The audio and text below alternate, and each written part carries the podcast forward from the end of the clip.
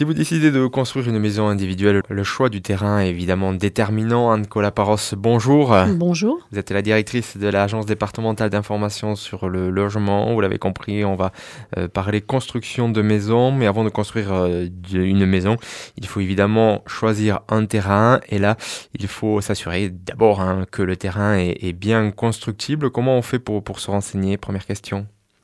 Alors, sur, concernant la constructibilité du terrain, euh, il faut se rendre en mairie pour consulter ce qu'on appelle le PLU, le plan local d'urbanisme, ou au PLUI, euh, plan d'urbanisme intercommunal, hein, puisqu'un certain nombre de communes se regroupent pour établir leur plan d'urbanisme, pour avoir une idée de l'environnement, connaître les règles de construction applicables localement. Le mieux, effectivement, bien sûr, c'est de demander un certificat d'urbanisme en mairie, euh, le notaire peut servir de relais pour ça.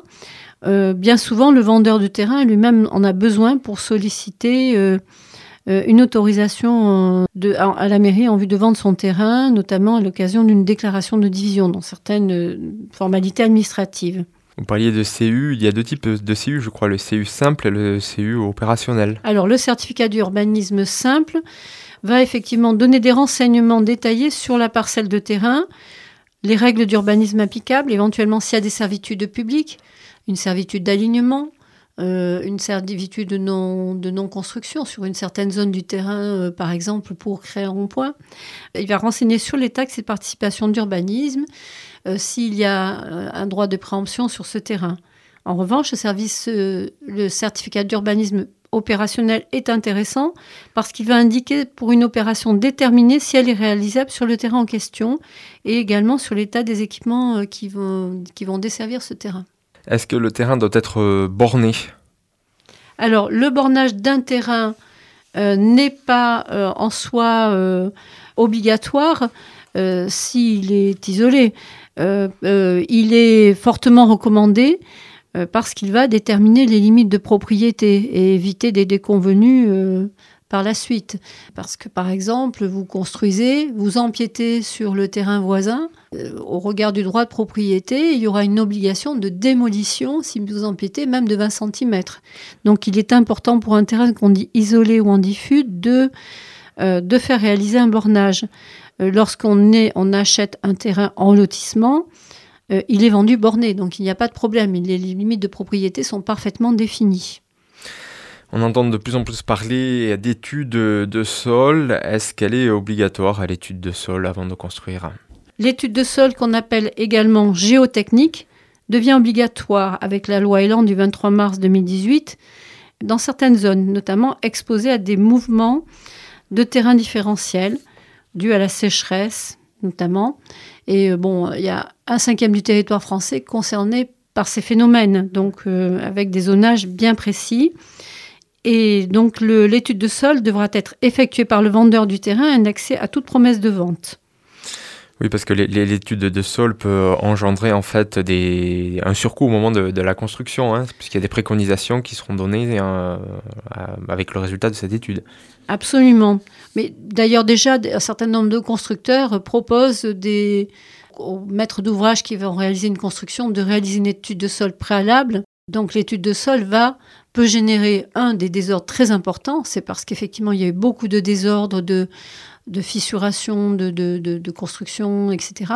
Mais euh, l'étude de sol va peut engendrer par exemple des fondations supplémentaires qui génèrent effectivement un surcoût et qu'il est important d'évaluer avant de s'engager. Ça, c'est bien un élément à prendre en compte dans le coût du terrain et dans le coût de l'opération.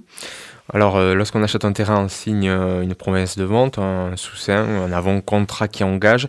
Et là, peut-être que les conditions suspensives peuvent être utiles. C'est l'une des conditions que l'on peut mettre, l'étude de sol. Oui. On ne va pas détailler les différentes formes d'avant-contrat. Euh, bon, les plus courantes, c'est la promesse de vente unilatérale ou le, compromis de vente où le vendeur et l'acquéreur vont s'engager. Effectivement, on peut s'engager euh, sous forme à double détente, c'est-à-dire avec ce qu'on appelle des conditions suspensives, c'est-à-dire qu'au moment de la, la, signature du compromis, enfin de la promesse de vente, de l'avant-contrat, toutes les conditions ne seront pas forcément réunies et il est important d'en rédiger un certain nombre. Alors, notamment l'obtention du, ou des prêts qui vont être nécessaires à l'achat du terrain, mais également à la construction euh, c'est une condition qui est obligatoirement prévue par la loi si dès lors où la personne recourt à un prêt. Mais il y a également la réalisation d'études de sol. On a vu que c'était un élément important à prendre en compte et à bien prévoir. Euh, la réalisation d'études de sol, si elle n'a pas été faite au moment de la signature de l'avant-contrat.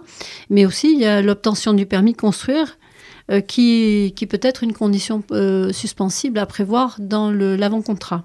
On parlait de la réalisation de l'étude de sol. Si la réalisation euh, de l'étude de sol est faite entre euh, la promesse d'achat et l'acte authentique, et si on s'aperçoit que cette étude euh, ben, va engendrer des, coûts supplémentaires, est-ce que l'acheteur peut se, retirer? Alors justement, s'il y a une condition suspensive, ça va lui permettre de se retirer et de dire non, moi je n'achète plus dans ces conditions, ou de négocier effectivement le prix voilà, évidemment, les notaires hein, sont là pour vous conseiller, vous renseigner et évidemment être vigilants sur euh, ces points-là. Euh, les ADIL également peuvent vous renseigner en amont lorsque vous réalisez euh, une, opération de construction ou d'achat d'un bien immobilier. Les ADIL se trouvent dans les départements de notre région et à Tarbes, c'est au 24 rue Larrey. Par téléphone également, on peut vous renseigner au 05 62 34 67 11. Tous ces renseignements sont gratuits. adil65.org, c'est le site internet. Il me reste qu'à vous remercier, Anne Colaparos. On aura le plaisir de se retrouver très prochainement sur Radio Présence pour un nouveau rendez-vous logement. À bientôt, Anne. Merci.